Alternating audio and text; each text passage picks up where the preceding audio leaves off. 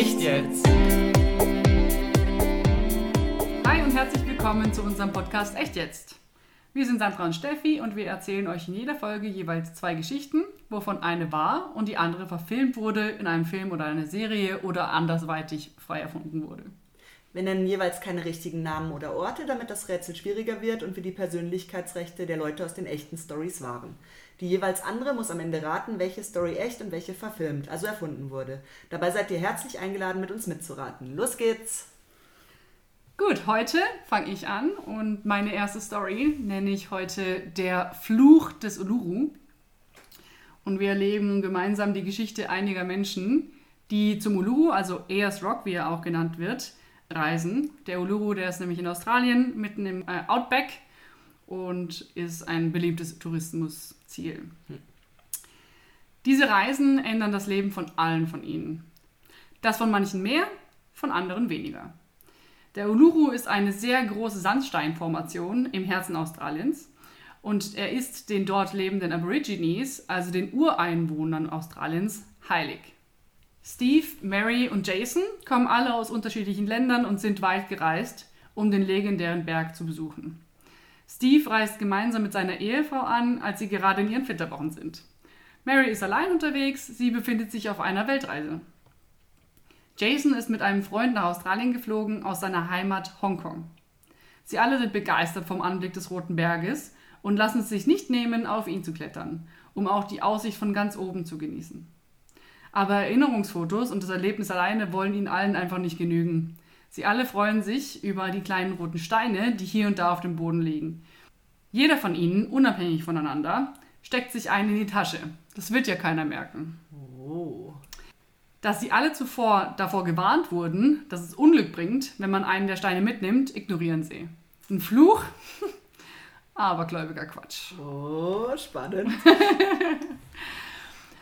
Auf dem Rückweg wird zunächst Mary eines Besseren belehrt. Als sie wieder im Reisebus sitzt, der sie weiterbringen soll nach Alice Springs, bekommt ihr Sitznachbar mit, dass sie einen Stein mitgenommen hat und rastet aus. Er hat Angst, dass auf Mary nun der Fluch liegt und der Bus deswegen einen Unfall haben wird. Hm. Auch andere Mitfahrer mischen sich ein und zwingen Mary am Ende, aus dem Bus zu steigen. Ungläubig bleibt Mary zurück. Sie haben sie echt einfach aus dem Bus geschmissen und fahren ohne sie los. Zu Recht? Hallo? Auch bei Jason sieht es leider absolut nicht besser aus. Innerhalb von einer Woche, nachdem er den Uluru besucht hat, gibt es gleich zweimal ein Unglück in seinem engsten Familienkreis. Sein Bruder und dessen Freundin trennen sich voneinander und sein Vater muss ins Krankenhaus und eine Herzoperation über sich ergehen lassen. Oha. Jason ist sich nicht mehr sicher, ob er hier noch an Zufälle glauben soll. Zuletzt schauen wir uns noch an, wie es mit Steve weitergeht. Er und seine Frau sind mit einem eigenen Auto unterwegs, als sie auf der Straße plötzlich ein paar Kängurus entdecken. Sie fahren langsamer und halten an, um keines der Tiere zu verletzen. Dann passiert das Unfassbare. Die Kängurus greifen ihr Auto an. Steve und seine Frau sind über die Aggressionen schockiert und schaffen es aber, ohne ein Tier zu verletzen, weiterzufahren und sie abzuschütteln. So eine merkwürdige Situation. Das wird doch nichts mit dem Fluch zu tun haben. Dann gibt es kurze Zeit später die nächste böse Überraschung. Plötzlich funktioniert ihr Auto nicht mehr. Sie bleiben damit liegen. Komplett entnervt schaffen sie es zurück zur letzten Tankstelle, die zum Glück nicht weit entfernt ist. Das kann ja im Outback von Australien schon schnell mal passieren und richtig gefährlich werden auch. Bei der Tankstelle gibt es auch die Möglichkeit, in einem Motel zu übernachten, was die beiden dann auch tun. Am Abend im Bett möchten sie dann immerhin die schönen Momente ihres Ausflugs noch einmal wiedererleben. Und sie stellen fest, dass komplett all ihre Fotos vom Uluru und ihrer Zeit dort auf mysteriöse Art und Weise aus dem Handy verschwunden voll sind. Voll gruselig. Alle kommen zum Schluss auf dieselbe Idee. Sie müssen den Stein zurückgeben, um den Fluch zu brechen. Also senden sie alle den Stein zurück zum Ayers Rock, da sie nicht noch mehr Unglück riskieren wollen. Und sie sind nicht die einzigen. Aus der gesamten Welt kommen hunderte Paketsendungen beim Uluru an. Alle möchten die verfluchten Steine zurückgeben. Fertig? Ja. Wow. hm. Also die kleine Hexe in mir sagt, das könnte durchaus wahr sein. Und Was ja auch sein kann, ist, dass man das automatisch anzieht, wenn man ja denkt, dass es sein könnte, weil dir irgendjemand gesagt hat, es ist so. Und dann kriegst du unterbewusst vielleicht Angst und deswegen passieren dir dann komische Sachen. Keine Ahnung. Deswegen stehen plötzlich Kängurus bei dir. Ja, die fleischfressenden Kängurus, die finde ich jetzt auch noch ein bisschen komisch, aber hey. Ähm, ja, ich, ich weiß es nicht, keine Ahnung. Ich höre mir jetzt mal die zweite Geschichte noch an und dann entscheide ich. Okay. Aber es ist auf jeden Fall gruselig, ob es weiß oder nicht, sei jetzt mal so dahingestellt. Okay, alles klar. Auch in meiner zweiten Geschichte befinden wir uns im Outback in Australien um das Jahr 1900 rum. Die hochschwangere Molly ist bereits Mutter von vier Kindern und wohnt mit ihnen und ihrem Mann auf einer Farm. Sie führen ein einfaches Bauernleben, wie es viele tun zu der Zeit. Mollys Mann muss regelmäßig für mehrere Wochen die Familie verlassen, um sich um ihre Schafherde im Hochland zu kümmern. So ist sie nun auch alleine, trotz ihrer fortgeschrittenen Schwangerschaft. Ungefährlich ist diese Situation nicht. Es hat zum Beispiel wilde Tiere, wie Schlangen dort, aber auch Überfälle sind nicht selten. Und so stattet sie sich mit Gewehren aus, um sich und ihre Kinder im Notfall beschützen zu können. Und einen Hofhund haben sie auch. Einmal muss sie zum Beispiel einen wild gewordenen Stier erschießen, den sie danach aber häutet und das Fleisch zum Teil mit ihren Kindern isst und zum Teil verkauft. Immer mal wieder, vor allem nachts, bekommen sie Besuch von betrunkenen Männern, die sich erkundigen, ob ihr Mann zu Hause ist. Sie lügt dann immer und sagt, dass er in der Nähe mit ihren zwei erwachsenen Söhnen arbeitet, sodass die Männer wieder gehen und sie in Ruhe lassen. Leider klappt das mit der Lüge aber nicht jedes Mal und so muss sie auch da ab und zu zu der Waffe greifen, um die Männer abzuschrecken und loszuwerden. Es ist also alles in allem eine super harte Zeit für Molly. Auch weil die damaligen Hierarchien ganz klar waren, oben stehen die weißen Männer, dann die indigenen Männer, also die Aborigines, ja. und dann halt die Frauen. Kurz vor der Geburt von ihrem Baby kriegt sie mal Besuch von einem Paar, das sich auf der Durchreise befindet. Sie freunden sich an und da sie eigentlich kaum eine andere Wahl hat, bittet Molly die beiden, ihre Kinder mitzunehmen und zu Verwandten zu bringen, sodass sie in Ruhe ihr Baby auf die Welt bringen kann. Das Paar ist einverstanden und reist mit den Kindern zusammen ab. Sie bleibt daraufhin aber nicht lange alleine, denn eines Tages steht Yadaka, ein Aborigine, vor ihrer Tür. Er ist verletzt und scheint aus Gefangenschaft geflohen zu sein. Molly ist natürlich misstrauisch und begegnet ihm erstmal mit der Waffe. Als er ihr aber glaubhaft erklärt, dass er ihr nichts tun will und dass er zu Unrecht festgehalten wurde von rassistischen Männern, lässt sie ihn in ihr Haus und hilft ihm mit seiner Verletzung. Er bietet ihr zum Dank an, bei ihr zu bleiben, bis das Kind geboren wurde. Sie nimmt die Hilfe an. Er kocht für sie, hilft bei den Hausarbeiten, damit sie nichts Schweres tragen muss und tut eben, was so anfällt auf der Farm. Während der Zeit, in der er bei ihr lebt, kommen sich Molly und Yadaka auch etwas näher. Nun ist die Geburt von so einem Kind natürlich in so einer Zeit schon immer mühsam und schon mühsamer als heute sowieso. Und ganz alleine auf einer Farm kann das ganz schön gefährlich werden sogar. Darum ist Molly auch sehr froh, dass Yadaka wie versprochen immer noch da ist, als sie Wehen einsetzen und er ihr helfen kann, das Kind wohlauf auf die Welt zu bringen. Das war's. Hm. Hm. also wahr sein könnte beides. Das, die Sache ist halt die, ich habe, glaube ich, auch irgendwann mal gehört, dass das mit dem Uluru tatsächlich passiert ist, dass die Leute die Steine zurückgeschickt haben. Aber hast du das in einem Film gehört oder hast du das Ich weiß es gehört? nicht, ich weiß es nicht, keine Ahnung. Der andere, die andere Geschichte kann ich mir schon auch vorstellen, dass sie wahr ist. Das ist jetzt echt schwierig. ähm, nein, ich glaube, ich habe das gehört, dass die tatsächlich die Steine mal zurückgeschickt haben. Vielleicht sind es, das kann ja auch sein, dass durch Zufall das dann passiert, dass dann gerade schlechte Sachen passieren und du denkst so, ah, ich habe auf den Stein angepackt. Keine Ahnung. Aber ich glaube, die erste Geschichte ist wahr und die zweite ist ein Film.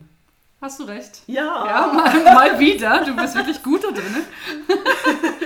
Ich habe auch noch ein paar Hintergrundinfos noch mit, mitgebracht, einfach weil ich das ganz spannend fand eigentlich bei der Recherche. Und zwar als Hintergrundinfo vom Uluru. Seit 1930 ist es eben offen für Touristen und seit 2019 darf man nicht mehr hochklettern. Du hattest davor die Möglichkeit auch so Stangen, an denen du dich hochziehen konntest. Ah.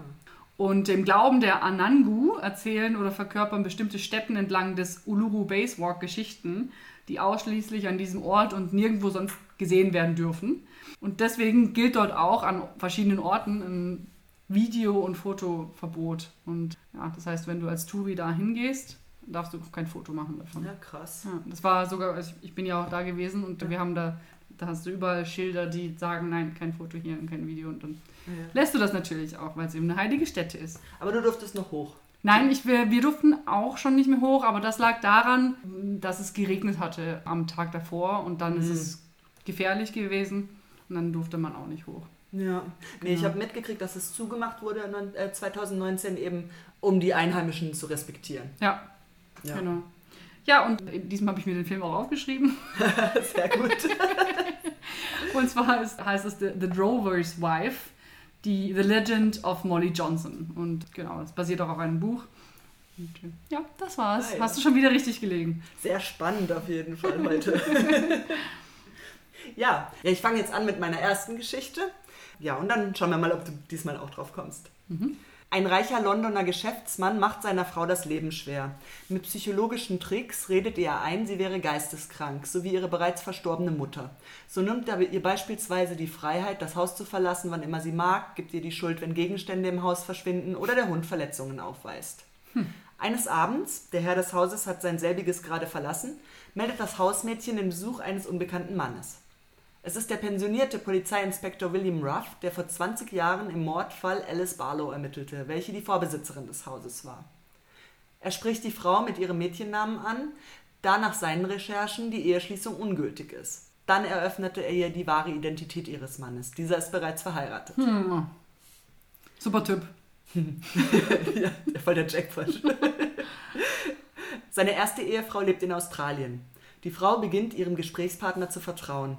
Sie berichtet von all den Unterstellungen und Demütigungen ihres Mannes und den Trittgeräuschen auf dem Dachboden, die sie sich mit Gewissheit ihrem Mann zuordnet, da sie jeweils knapp zehn Minuten nach seinem allabendlichen Weggang auftreten. Bei der Durchsuchung kommen einige Gegenstände zum Vorschein, welche die Frau angeblich entwendet haben soll, darunter eine Brosche. Sie zeigt ihrem Gast ein Geheimversteck in der Brosche und es werden acht leere Edelsteinfassungen sichtbar.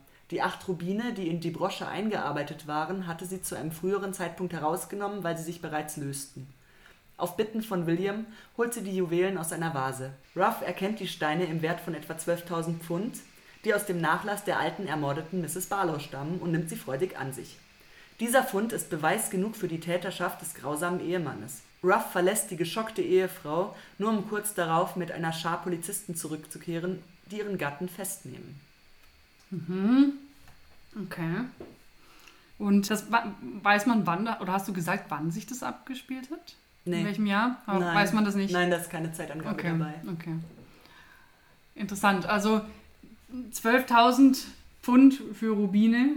Aber auf jeden Fall, was ich, was ich nicht verstanden habe, ist, was jetzt da auf dem Dachboden tatsächlich passiert. Das weiß man ja nicht so richtig, ja? Immer noch. Ich denke, dass die, die Sachen auf dem Dachboden ähm, einfach auch von dem Mann gemacht sind, damit sie denkt, sie ist bescheuert, um sie quasi klein zu halten. Ja, okay. Das heißt, eigentlich äh, versucht er, ihr weiß zu machen, dass sie einfach komplett ballerballer ist und komplett bescheuert Ja. und verrückt, um sie in Schach zu halten. Genau. Ha, okay, das ist auf jeden Fall Stoff für einen, ja, für, für einen Film, denke ich. Könnte aber möglicherweise schon auch wahr sein. Ja, ich bin mal gespannt, wie deine zweite Story ist. Und dann schauen wir mal. Okay, dann fange ich jetzt mit meiner zweiten Geschichte an und dann sehen wir weiter. Bereits im Vorjahr graben sechs Bandenmitglieder von einer angemieteten Garage einen etwa 20 Meter langen Tunnel mit lediglich einem Meter Durchmesser in einen Abwasserkanal, folgen diesem etwa 100 Meter und graben einen rund 50 Meter langen Tunnel bis zur erwählten Bankfiliale. Am Tag des Überfalls, ein Jahr später, stoßen zwei der insgesamt elf Beteiligten durch den Kellerboden, während die anderen vier die Bank durch die Tür betreten und diese überfallen. Dort nehmen sie 16 Geiseln und fordern 17 Millionen Lösegeld, einen Hubschrauber und einen Fluchtwagen. Die Polizei umstellt das Gebäude ganz, bezahlt dann 5,62 Millionen und hofft dadurch, einige Geiseln freizukaufen. Ein Ultimatum an die Täter dazu läuft um 3 Uhr nachts ab. Etwa 45 Minuten nach Ablauf des Ultimatums stürmt die Polizei schließlich das Gebäude und findet alle Geiseln unversehrt. Die Täter haben sich das Geld geschnappt, 207 der etwa 400 Schließfächer geknackt und sind durch die von ihnen gegrabenen Tunnel entkommen. Der Polizeipräsident gibt später zu Protokoll, dass die Täter mit einer hohen Raffinesse, einer gewissen Professionalität, vielleicht auch Genialität gearbeitet haben. Es gibt lediglich Ansatzspuren, die beim Tunnelbau hinterlassen wurden. Die Täter haben jeden Hinweis auf ihre Identität bei dem Banküberfall an sich zu verschleiern gewusst. Zwei Wochen nach dem Überfall wird der zur Tatzeit 19-jährige Autolackierer Tunneltoni festgenommen. Schön, ne? der äh, neben der erwähnten Garage eine Werkstatt hat, be besessen hat. Eine weggeworfene Zigarettenkippe und der Vormieter der Garage, ein Bruder des Haupttäters, führen die 60-köpfige Sonderkommission dann auf die Spur von drei weiteren Komplizen, einen Tag bevor diese sich ins Ausland absetzen wollen. Es wird ein Overall gefunden, der einem der Täter beim Überfall getragen hat. Er gehört dem Chef der Bande, so wird auch dieser festgenommen. Der Rest der Bande kann nicht gefunden werden. Hm, okay, also das hört sich sehr Oceans 11 Style an. Nicht ganz, natürlich nicht ganz so, weil es ja, also es ist nichts von Casino oder sowas geredet, aber das hört sich ja schon Hollywood-mäßig an. Aber das Ende, hab, beim Ende habe ich irgendwie das Gefühl, dass es eben nicht wie ein, wie ein Film enden würde. Also ja, klar, sind eben, ein paar sind halt noch immer noch auf der Flucht oder sind entkommen, aber ein paar haben sie ja ge gefunden. Ich glaube, ich. Also meinst du jetzt, weil, weil bei einem Film normal alle gefunden werden oder auch nicht?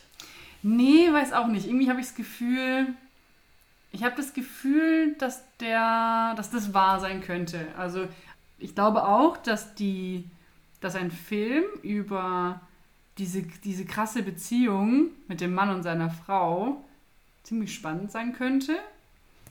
Und ich glaube, dass man solche Details vielleicht gar nicht mitbekommen würde, wenn es echt ist.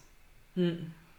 Also ich würde, das ist mein Tipp. Ich glaube, dass de, deine erste Story ein Film ist mhm. Oder Serie und äh, das zweite echt ist. Ja, hast du recht. Yay, ich habe es tatsächlich mal richtig geraten.